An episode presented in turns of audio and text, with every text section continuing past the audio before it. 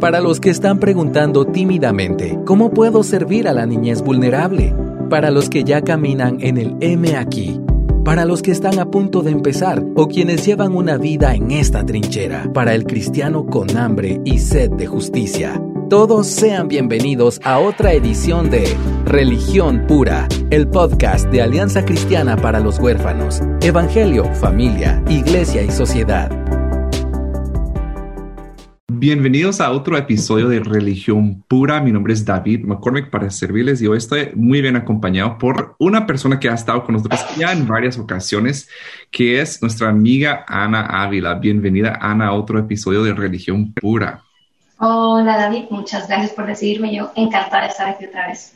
Excelente, muchas gracias. Y hoy vamos a estar hablando de un tema muy, muy importante para Ana y también para mí. Y yo creo que para muchos de ustedes también que son padres.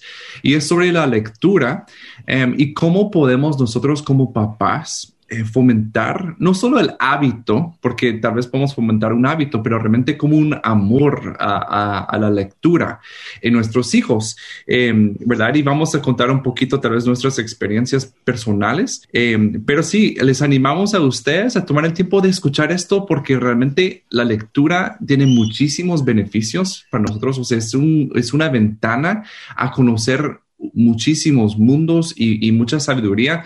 Em, incluso, obviamente, si no, em, no nos gusta leer, em, también, o sea, cómo estamos con la palabra de Dios, ¿verdad? O sea, porque sí es una palabra escrita. Así que, Ana, tal vez si nos cuentas un poquito, ¿cómo ha sido tu experiencia? ¿Cómo surgió esa, como que tu, tu amor a la, la, la lectura? O sea, ¿cómo, ¿Qué ha significado la lectura para ti en tu vida? La verdad es que no recuerdo un momento de mi vida en que no me haya gustado leer o en que los libros no hubieran estado presentes. Em, crecí, eh, por gracia de Dios, en una casa donde se amaban los libros. Mi papá hasta la fecha es de esas personas que compran más libros de los que leen y no es que lea poco, es que le gusta invertir en libros y eso me lo heredó a mí también creo que los libros son una inversión y nunca me voy a, arrepentir de, gastar mi dinero en, libros. Y, y, me rodearon de libros desde pequeñita.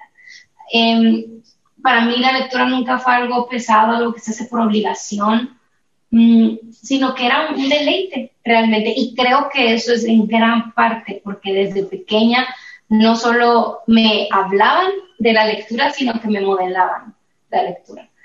Y eso es lo que yo he intentado hacer ahora que yo tengo mi pequeñito, es modelarle también este amor por la lectura, no solo hablar de que sí, leer es importante, sí, leer es muy bonito, em, sino primero rodear de libros a nuestros hijos y después modelar también ese amor por los libros. Entonces yo desde pequeña eh, leía bastante, y, se me proveían oportunidades y no significa que mis papás tampoco eran como que ricos y me compraban todos los libros que yo quería.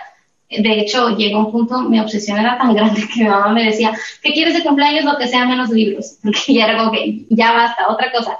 Um, pero sí me, me llevaban a, la, a, la, biblioteca, en la escuela teníamos bibliotecas y me permitían estar un montón de tiempo ahí explorando las estanterías. Um, entonces, sí, para, para mí desde pequeño esto de explorar eh, el mundo a través de los libros fue algo bien importante y lo he llevado hasta hasta mi adultez. Eso se ha visto de maneras diferentes a lo largo de mi vida. Hay épocas en las que puedo leer más, épocas en las que leo menos, pero siempre están los libros presentes y es algo súper natural para mí. No, sí, obviamente, como tú dices, estás em, fomentando esa cultura en tu propia casa. O sea, ustedes no pueden ver, pero yo sí puedo ver a Ana en este momento y detrás de ella hay 1500 libros, ¿verdad? O sea, obviamente en su casa es algo que está ahí. Otros tienen como que, no sé, diferentes adornos o muchas muchas televisores o lo que sea, ¿verdad? Pero obviamente tú estás eh, forjando algo diferente. Eh, ¿Y cómo has visto como eh, en, en, la vida de tu hijo? ¿Crees que sí como responde a eso? Si hay como un amor desde su edad pequeño que no puede leer todavía, pero ves que sí como responde a eso, que, que le gustan los libros? Mira, yo lo, lo, poquito que he visto Judá en estos dos años y medio que, que ha estado aquí con nosotros, bueno, yo, puedo ver que en los niños hay como ciertas cosas que vienen por naturaleza. Yo no sé, en sus genes hay algo. Y para Judá eso no solo digo. Yo decía, que este libro, que este niño, perdón, Señor, salga un lector natural. Bueno, el Señor no contestó mi oración. el amor, la pasión natural de Judá es la música.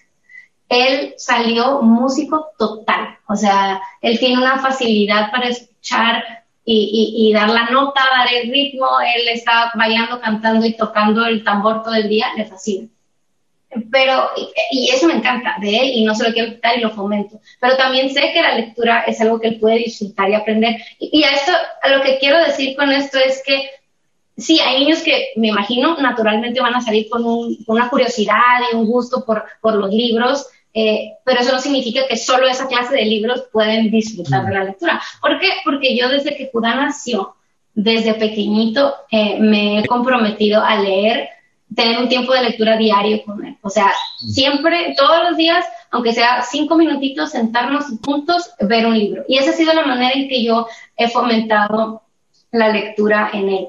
Y, y he visto que le gusta. O sea, he visto que lo disfruta este tiempo, porque es un tiempo en el que conectamos, en el que estamos juntos, abrazaditos y exploramos las páginas de un libro. Ahora, eso no significa que desde pequeño Judá me hace caso cada vez que abro un libro. Muchas veces esos tiempos de lectura se veían como yo sentada en el piso con un libro y Judá correteando a mi alrededor nomás, ahí medio escuchando, medio que no.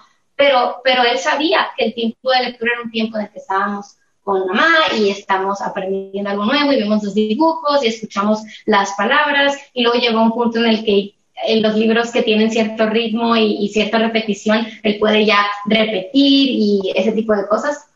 Entonces, em, a veces a le digo, vamos a leer y, dice que no, pero también él, él ha aprendido a, mi amor, eh, yo sé que ahorita quizá no tiene muchas ganas de leer, pero en nuestro tiempo de lectura, ven, siéntate, vamos a estar cinco minutitos aquí y vamos a leer y siempre lo disfruta, aunque al principio me diga que no, cuando, cuando lo llevo ese tiempo, eh, siempre es un tiempo bonito porque pues tenemos libros que llaman la atención y todo eso, entonces esa es la manera en que yo, yo he buscado desarrollar este gusto en mi hijo de la lectura, aunque no siento que es un gusto súper natural como lo veo que es para él la música, siempre rodeándonos de libros, tenemos una tarjeta de biblioteca y vamos a la biblioteca una vez cada 15 días, y al principio era ir detrás de él porque estaba corriendo, sacando todos los estantes y poco a poco él ha entendido que en la biblioteca hacemos silencio y vamos y damos las gracias a la señora que nos va a prestar los libros y vamos a ver los libros y elegimos y ya tiene como el tipo de libros que sabe que le gustan y, y poco a poco es irlo exponiendo y rodeándolo de esta cultura de libros y, él va agarrando sus gustos y ya tiene libros que les gustan más que otros. A veces te le pregunto, ¿quieres este quieres este otro? Y él ya dice, ah, quiero leer este porque me gustan, no sé, las formas, los colores, qué sé yo. Y es muy bonito verlo desarrollar este gusto por la lectura también. Sí, no, yo, yo estoy justo en la etapa con nuestra pequeña. Ella está en esa etapa de donde entra una biblioteca o cualquier tienda, la verdad, y tira todo el piso. O sea, es así como que, que sin razón, ¿verdad? Ella va y, empieza a agarrar cosas y nosotros tras de ella. O sea, sí es, un, es una época un poco complicada para, ir al lugar. Creo que eso es importante, o sea, porque a, a, mí eh, me ha tocado escuchar muchas personas que es como que, no, es que mi hijo no se sienta tranquilo un rato. Y es como que es un niño, no esperes que se pueda sentar 10, 15, 20 minutos como un adulto puede hacerlo. Déjalo que, que juegue con plasticina mientras te escucha o que camine un ratito si es un niño que tiene mucha energía. No pienses que el tiempo de lectura tiene que lucir de cierta manera para contar como un tiempo de lectura. O, o por ejemplo, no, es que no tenemos bibliotecas en nuestra, nuestra ciudad o pueblo. Bueno, llévalo a una librería donde venden libros, no tiene que comprar necesariamente, pero que él vaya y vea y sepa que aquí están los estantes y que esos son los libros y que se pueden comprar. O sea, encontrar maneras de que a su nivel, en cada etapa, podamos introducir esta cultura sin esperar de ellos cosas que no podemos demandar porque son niños, ¿verdad? Y bajar un poquito nuestras expectativas también. Claro, totalmente. No, sí, lo que me gusta de esto, o sea, padres que pueden tomar este consejo es que sean constantes, eh, eh, aunque tengan días de que no, o sea, no quieren, es igual con la comida, es igual con todas, todas las cosas buenas que nosotros queremos inculcar. Tenemos que ser constantes, ¿verdad? Y no permitir que una reacción fea como que nos eh, quite del camino correcto, ¿verdad? Que tenemos que seguir y, bueno, intentar el otro día, o como dice Ana, utilizar también la creatividad. Muchas veces cuando chicos también tienen como un trasfondo de trauma, les va a ser muy difícil sentarse en silencio a concentrar en algo, ¿verdad? Porque como que su cuerpo guarda energía que no, aún no saben cómo canalizar. Entonces, como dice Ana, eso es muy bueno, que puedan hacer algo con sus manos, jugar con algo, incluso caminar. O sea, bajar nuestras expectativas, pero nosotros ser constantes en presentar la oportunidad. Yo creo que eso es muy importante. Sí, y creo que una de las razones por las que no somos constantes es porque la verdad es que no somos lectores nosotros mismos. Y una de las cosas favoritas que me gusta decir con respecto a esto de la lectura con niños pequeñitos es que hay que ser la clase de persona que queramos que nuestros hijos sean. O sea, yo no puedo esperar eh, que mi hijo sea un lector si me ve en el teléfono todo el día él va a imitar, va a querer hacer lo mismo que yo estoy haciendo. Entonces, si ve, o sea, Judá ya sabe, muchas veces nos sentamos juntos y cada quien con su libro y es como que ese es el libro de mamá, ese es el libro de Judá. Vamos a sentarnos a ver nuestros libros cinco minutitos. Obviamente no espero tener una hora de lectura así, pero que él también vaya viendo que eso es algo que podemos hacer cada quien por separado, podemos hacerlo cada quien juntos, pero él está viendo que es algo que mamá hace y que mamá disfruta. Entonces tampoco, tampoco me parece eh, muy sabio como querer imponer algo a nuestros hijos que ellos no nos ven a nosotros mismos disfrutar y obviamente no vamos a tener la paciencia ni la constancia si no es una práctica regular en nuestras propias vidas. Así que también es importante nosotros mismos, si no tenemos el hábito, desarrollarlo para así poder también transmitirlo con nuestros hijos. Sí, no, sí, muy importante porque sí como papás, eh, y como dije al un inicio, no solo es de crear un hábito, que eso suena un poco más frío, ¿verdad? O sea, solo mm. tener un hábito y nosotros podemos eh, obligar a nuestros hijos a hacerlo. Pero realmente queremos que ellos lleguen a apreciar, de entender el valor de, amar, como decíamos al principio, como la, lectura en sí. Entonces, en sí, ah, o sea, a grandes rasgos, ¿por qué para ti es importante la lectura? Ah, la lectura para mí es, es conectar con otras mentes, es, poder explorar eh, el pensamiento, las ideas, el conocimiento, la sabiduría, la experiencia de personas de toda clase de lugares, en todo tipo de contextos, de tiempos históricos. Es, viajar sin salir de mi casa, es, es, o sea, me parece maravilloso que el trabajo de décadas de una persona haya sido condensado en unas cuantas páginas que yo puedo eh, leer en unas cuantas horas y saber lo que a esta persona le costó 20, 30 años aprender. Eh, todas esas cosas me parece maravilloso, poder ver el mundo desde la perspectiva de otra persona, eh, desarrollar empatía, porque yo cometí el error durante mi juventud, durante mi juventud, como estoy tan grande, pero durante mi adolescencia y adultez muy temprana, cometí el error de menospreciar la ficción, por ejemplo porque decía, yo siempre he tenido más a leer eh, cosas de no ficción, ciencias naturales, etcétera, etcétera. Siempre me, me inclino más por esos temas, me gusta mucho saber cómo funciona el mundo y está bien, pero cometí el error de menospreciar la, la, literatura y la ficción, las historias. Yo decía, si hay tanto por saber del mundo real, ¿por qué me voy a meter esos mundos imaginarios? Pero el poder de las historias, el poder que tienen para enseñar, para instruirnos, para mostrarnos nuestro propio corazón y mostrarnos el corazón de las personas, es increíble y ahora estoy empezando a descubrirlo y quiero que mis hijos también lo descubran eh, por sí mismos, de poder verse a sí mismos entre las páginas, o poder ver a sus amigos, em, mm. poder expresar eh, cosas que quizá ellos no han sabido articular, que la puedan ver en una página y decir, yo me siento así, yo viví esto o, yo pasé por esto y, esta persona lo manejó así, yo lo voy a manejar así o no lo voy a manejar como esta persona lo manejó. Eh, no sé, los libros son tanto, son tanto para mí y, creo que, es una de las mejores maneras que tenemos para ser humildes y decir, ¿sabes qué? Necesito de otros, hmm. necesito de la sabiduría de otros eh, y necesito de las historias de otros, conocer el corazón de otros. Y para mí esos son, esos son los libros y por eso quiero transmitirle eso a mis hijos también. Sí, no, eso es increíble. Y me gusta mucho que se te arriza en eso. Es, es una postura de humildad. ¿Verdad? Porque mm. estamos diciendo, yo no tengo todas las respuestas, em, ¿verdad? Pero puedo conocer más por medio de, de, lo que otras personas han escrito. O sea, es una forma increíble de, de conocer más. Y, y, obviamente como que el, ahora has hablado mucho em, y quisiera hablar un poco más de esto, la ficción. Estoy totalmente de acuerdo. Yo recuerdo como 10 años de mi vida en donde no leí ningún libro de ficción porque yo lo veía como Dios. Hasta sentí que era no pecado, pues, pero yo decía como no, o sea, todo lo que leo debe ser como edificante en el sentido de que me hace entender más de quién es Dios y todo. Entonces yo, o sea, únicamente buscaba no ficción, ¿verdad? O sea, todo. y eh, en los últimos dos años yo he empezado a leer más ficción ah, y siento que he aprendido tanto de eso. O sea, he aprendido tantas cosas y no tangibles necesariamente que te pueda contar, aprendí esto, lo otro, como mm. hechos y datos, pero he aprendido tanto.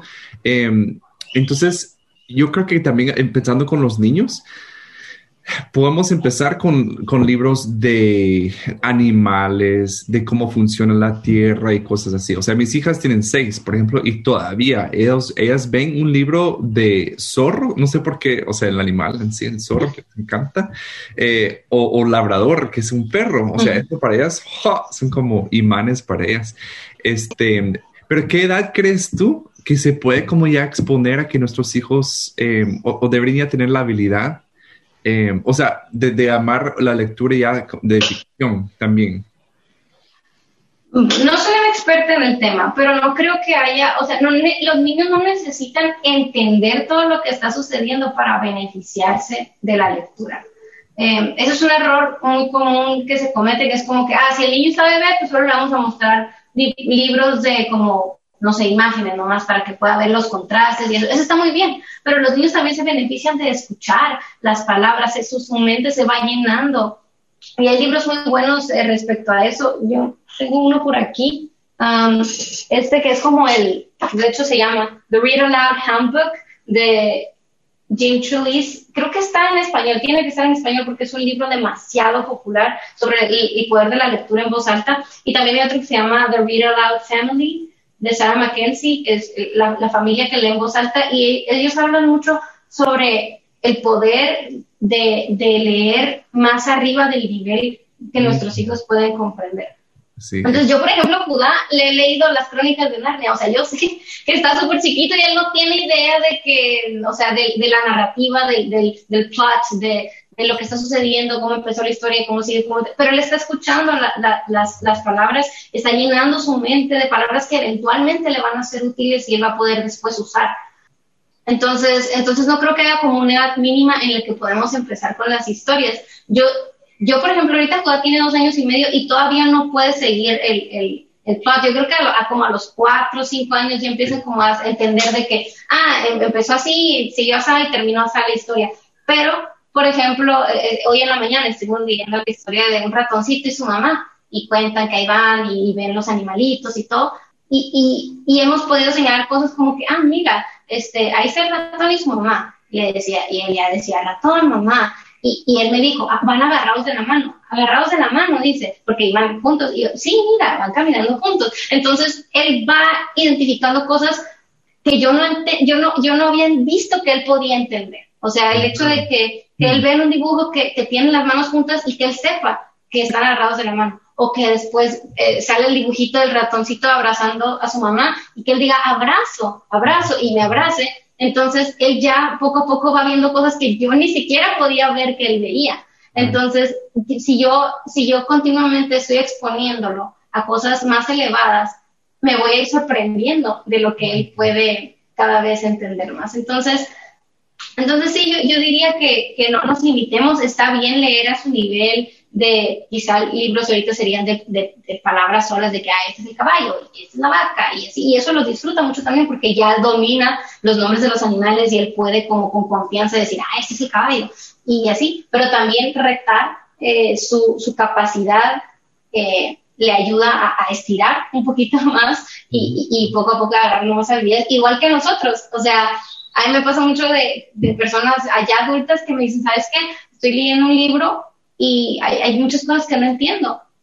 Y yo digo, pero lo estás disfrutando y estás pudiendo entender la mayoría, aunque sea, sí, pero no lo entiendo todo. Y es como que está bien, no tienes que entenderlo todo, eso te va a, a retar en tu capacidad intelectual y te va a estirar. Y la próxima vez que regreses a ese libro, vas a quizá entender habías entendido el 65%, ahora vas a entender el 70% y después el 75%, pero es importante que, que no nos conformemos con el nivel en el que estamos ahorita y creo que con los niños es igual. Sí, no, me encanta esa respuesta, me encanta porque sí, eh, no tenemos que hacer tanta como que magia, o perdón, matemática eh, o magia, pero para saber como que, ah, a este nivel, entonces solo este, e, esta categoría de libros voy a conseguir y todo. O sea, diversifiquemos lo que estamos leyendo, ¿verdad? Tanto en contenido y niveles de, lectura, yo creo que está muy bien. Em, miren, yo empecé también a leer una, una serie de ficción que de verdad es un nivel de lectura súper básico que me da hasta vergüenza. O sea, porque yo sé que una chica de, primero básico lo podría leer y entender igual que yo, pero ha sido tan rico para mí, ¿verdad? Entonces, tengo otras cosas que sí me reta. O sea, ahorita tengo un libro que me está costando y cada página la siento como que, wow, o sea, hay tanto, tanta información. Y otras cosas que no, ¿verdad? Yo creo que igual, como tú dices, con nuestros hijos, diversificar nivel y contenido. Sí, es Luis decía que un libro para niños no es un buen libro para niños si no lo pueden disfrutar los adultos, así que ah, Sí, y él lo ejemplificó, o sea, no solo... sí, excelente. Este, ahora, quisiera como eh, hacer esa transición a un poco más como al mundo espiritual, o no un mundo, ¿verdad? Pero como que el ámbito espiritual. Em, tanto con nuestros hijos que como em, con nosotros mismos, ¿verdad? Eh, y quisiera preguntarte Em, en cuanto a la Biblia, ¿qué ha sido tu experiencia como para ir introduciendo temas bíblicos por medio de la lectura eh, con tu hijo? ¿Y cuál sería tu recomendación para tal vez personas que tengan como hijos de tu edad o un poco más grandes? Bueno, para la edad de jugar, igual, yo desde pequeñito le estoy leyendo continuamente la Biblia e historias de Jesús de Sally Lloyd Jones. Entonces, igual, no entiende la trama, no entiende qué está pasando, pero ve los dibujos y escucha palabras como Dios, la creación, Jesús, la cruz. Entonces, él ya va creando un vocabulario para después que sí entienda los conceptos, ya él mismo los pueda articular, ¿verdad? Entonces, yo le estoy dando las herramientas para después poder tener las conversaciones ya cuando él pueda entender. Pero eso es algo que desde que nació estamos haciendo, leer continuamente la Biblia, estar juntos. otra cosa que empezamos a hacer y, que, ahora, que él sí entiende es un catecismo que es súper sencillo. Que el que yo utilizo se llama Cornerstones. Entonces, es un catecismo, pregunta y la respuesta es en cuatro o cinco palabras. ¿Quién es Dios?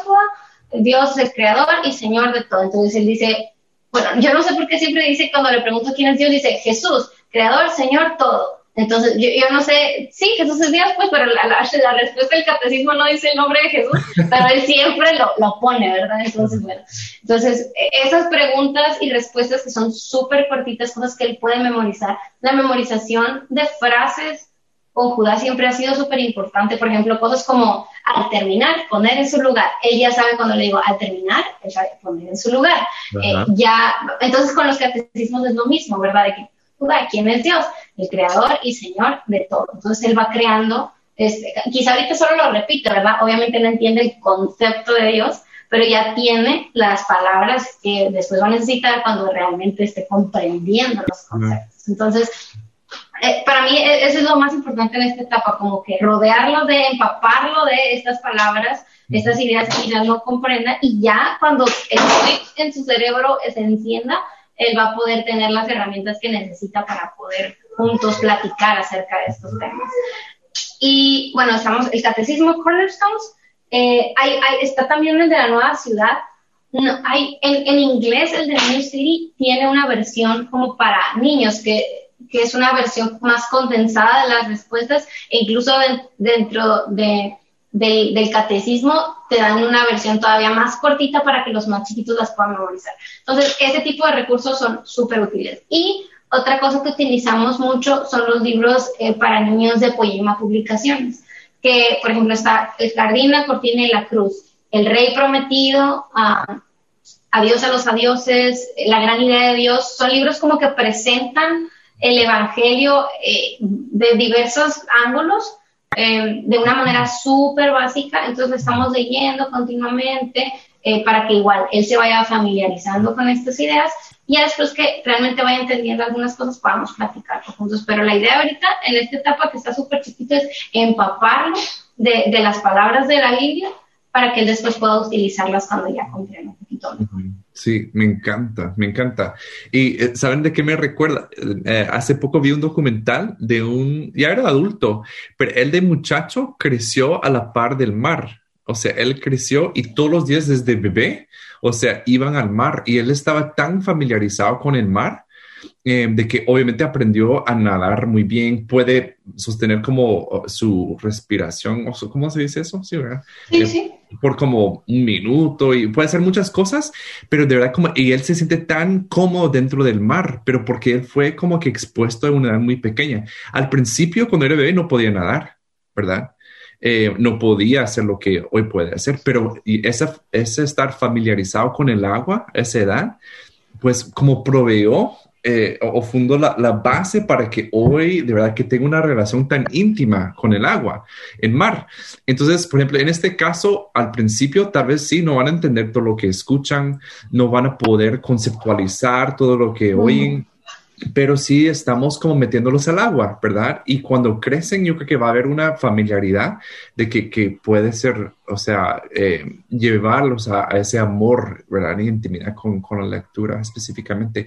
Y de verdad, o sea, yo lo veo como hoy en día, eh, no podemos eh, porque no existe como la tradición oral como existía hace miles de años, ¿verdad? Entonces, o sea, leer es la forma que también tenemos de encontrarnos con la palabra de, Dios, ¿verdad? Y nosotros, o sea, obviamente tenemos que estar leyendo todos los días, ¿verdad? O sea, no puede haber, yo recuerdo que mi suegra me preguntó cuando todavía no era mi suegra, ¿verdad? cuando era novio de mi esposa, y la, la primera pregunta que me hizo fue, ¿y te gusta leer? Y yo, ah, sí, me encanta. Ay, qué bueno, porque una persona que no lee no va a conocer a Dios. Mm. Buena pregunta.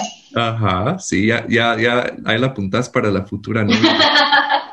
Obviamente ya vas a ver eh, la, novia de Judá a, saber leer. Pero este, no, sí, eh, o sea, es tan importante que lo tengamos como una base, eh, porque de verdad no podemos incluso llegar a conocer a Dios de una forma Em, si no estamos metidos en la, en la lectura. Eh, ahora, para padres, o no, no necesariamente para padres, pero para tal vez como que cuáles han sido tal vez este año em, los libros que más recomendarías. Ay, ¿para adultos o para niños? Ambos, si tuvieras. Mira, ahorita Judá está obsesionado.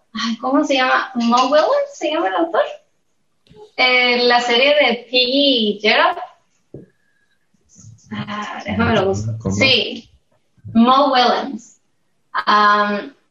son una serie de libros de un cerdito y un elefante que básicamente están súper sencillitos, pero Judá está obsesionado con Piggy y Gerald entonces grita Piggy ah, y le gusta mucho leer. Entonces, esos libros los ha disfrutado un montón. Obviamente, como mencionamos antes, para niños la serie de Poema Publicaciones todos libros son súper, súper buenos, presentan el Evangelio de una manera excelente y atractiva para los niños. O sea, e, e, esos libros tienen que, que son muy atractivos para una amplia eh, pues, rango de edades, o sea, tanto chiquitos como Judá, que pueden ver las, las imágenes y, y, no son muy largos, entonces pueden aguantar que lo leas completo en una sentada, eso es muy importante.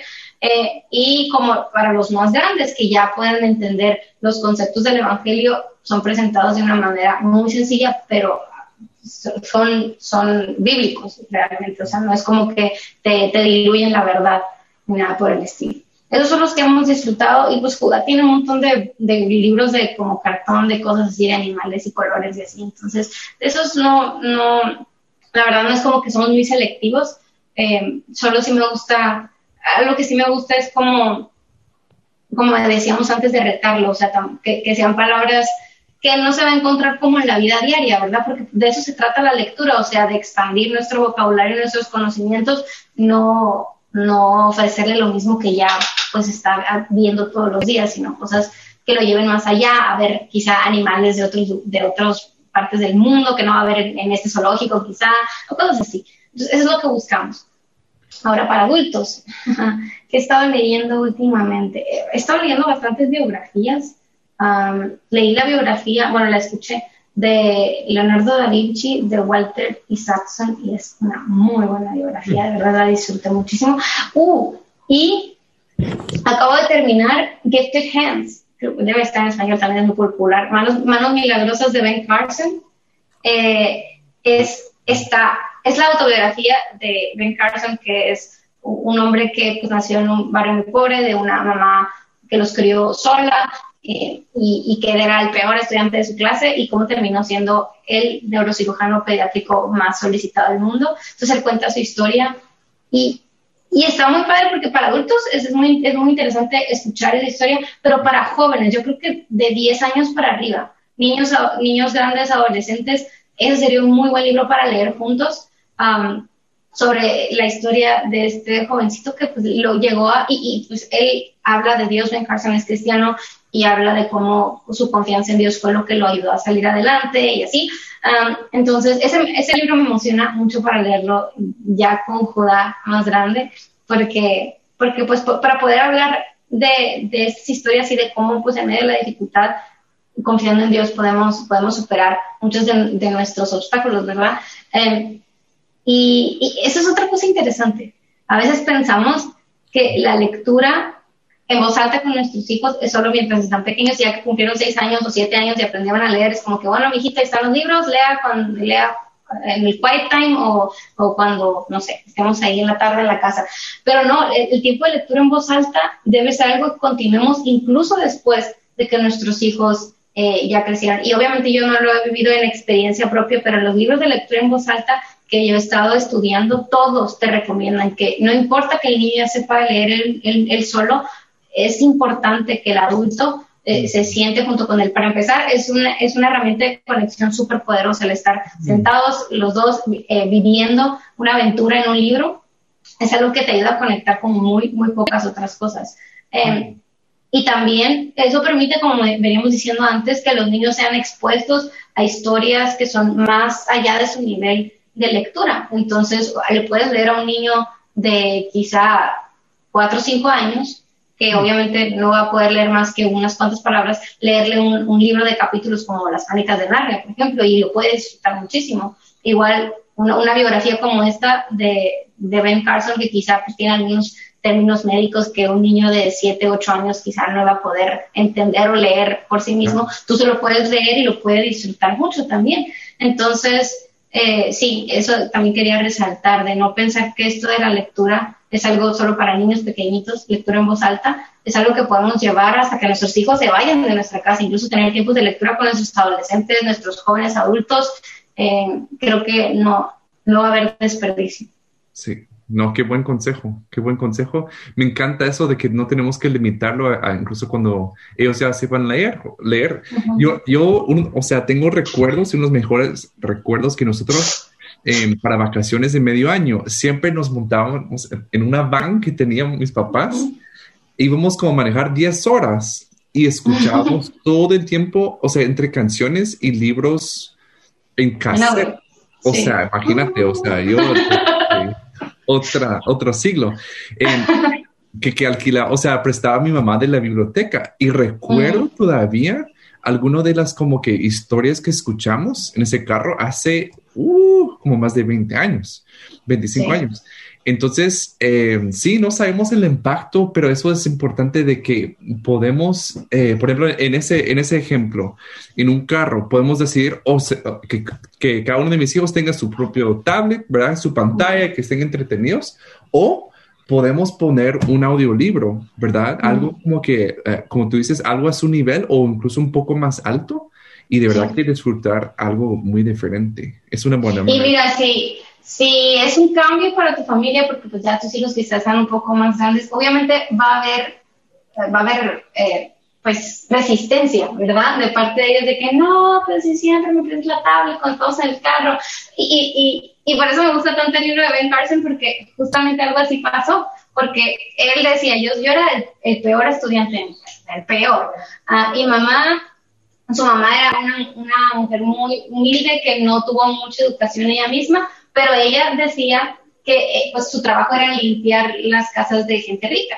Entonces ella iba y decía, yo siempre observo lo que los ricos están haciendo, la gente, pues la gente que pues ha logrado grandes cosas y pues por eso ha, llegado donde está.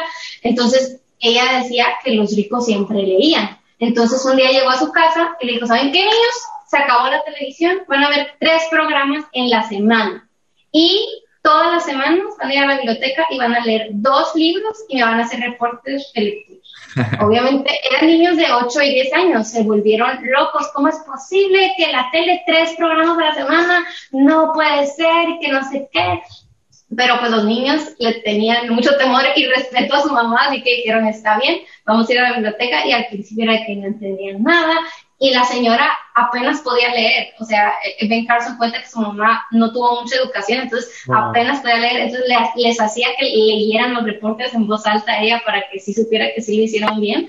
Y a partir de ese momento él dice que cambió completamente sus hábitos de estudio y sus calificaciones y todo eso porque pasó de la televisión a los libros y, y fue, fue libre para encontrar eh, los libros que le gustaban y así empezó a agarrar ese cariño por la lectura, pero obviamente hubo resistencia. Entonces no esperemos así como que, porque la clásica siempre es de que no, pues que el niño quiere estar en la tele todo el día.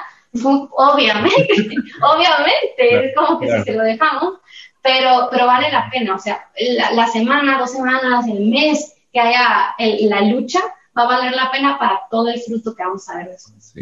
No, y si, si ustedes piensan en lo que están invirtiendo, em, también cuando ese chico esté en la universidad o tenga que estudiar, o sea, la lectocomprensión es mm. tan importante y yo lo que veo también es una habilidad hoy por hoy que falta para muchos, o sea, de verdad no tienen esa habilidad de entender lo que están leyendo porque de verdad no, no leían, ¿verdad? Y entienden eh, las cosas cuando son videos de seis segundos, ¿verdad? pero más allá, o sea, sí cuesta mucho. Hay muchísimas cosas que podríamos hablar de eso, pero quisiera también cerrar este tiempo diciéndoles que si ustedes no han ordenado, no han comprado el libro de Ana Ávila, hoy les estoy ya dando un último aviso que lo tienen que hacer. Eh, aprovecha bien el tiempo, de verdad, a mí me, encantó. Es, esa, es un libro que lo puedes leer un par de días. Este, yo cuando estaba esperando en, la, fila para recoger a mis niñas del colegio, de verdad que yo creo que en una semana lo terminé. Eh, ¿Verdad? Es, es, es, muy bueno, muy práctico, pero también con mucho sustento bíblico. es, un libro que no, te vas a arrepentir de comprar, así que les animo a buscar el libro. Aprovecha bien el tiempo. Ahora, Ana, siempre o sea, cuando lo vi una vez, dije, un día le voy a preguntar a Ana, ¿por qué el reloj está a 10 horas? Ya varias veces que me has hecho esa pregunta y me encantaría tener una respuesta profunda porque jamás se me hubiera ocurrido como... Pero la verdad es que así lo puse el diseñador. Ah, ok. No hay una... Pero puedo decir, a las 10 es mi hora favorita de leer. Voy a inventarme algo, pero... Va. Va, sí vale, sí vale. Este, no, yo, yo decía, conociendo a Ana, tal vez sí tiene como algún secreto, un easter egg, como le dicen, pero bueno, está bien. Lo siento decepcionante. y también eh, la pueden buscar en su canal de YouTube, como Ana Ávila, ¿estás, verdad? Sí. Eh, eh, que ahí también hace algunos, este, bueno, diferentes videos, muchos tienen que ver con la lectura y también, ¿dónde publicas lo que tú lees? Yo, bueno, en, en, en, una página que se llama Goodreads, pero honestamente en donde estoy más activa es Instagram y es como que voy publicando de mis libros y así. Entonces, si quieren como ver más recomendaciones de lectura, ahí hacemos retos de lectura y todo eso. Eh, en Instagram, Ana Ávila ahí me encuentran. Perfecto, así que les animamos a seguir a Ana y de verdad te agradezco mucho, Ana, por estar con nosotros el día de hoy. Gracias por recibirme, es un honor. Gracias. Y esta ha sido otra edición de Religión Pura. Nos esperamos la próxima vez. Porque la religión pura y sin mancha delante de nuestro Dios y Padre es esta, visitar a los huérfanos y a las viudas en sus aflicciones y guardarse sin mancha del mundo. Muchas gracias por acompañarnos en otro episodio de Religión Pura. Síguenos en nuestras redes como Alianza Cristiana para los Huérfanos.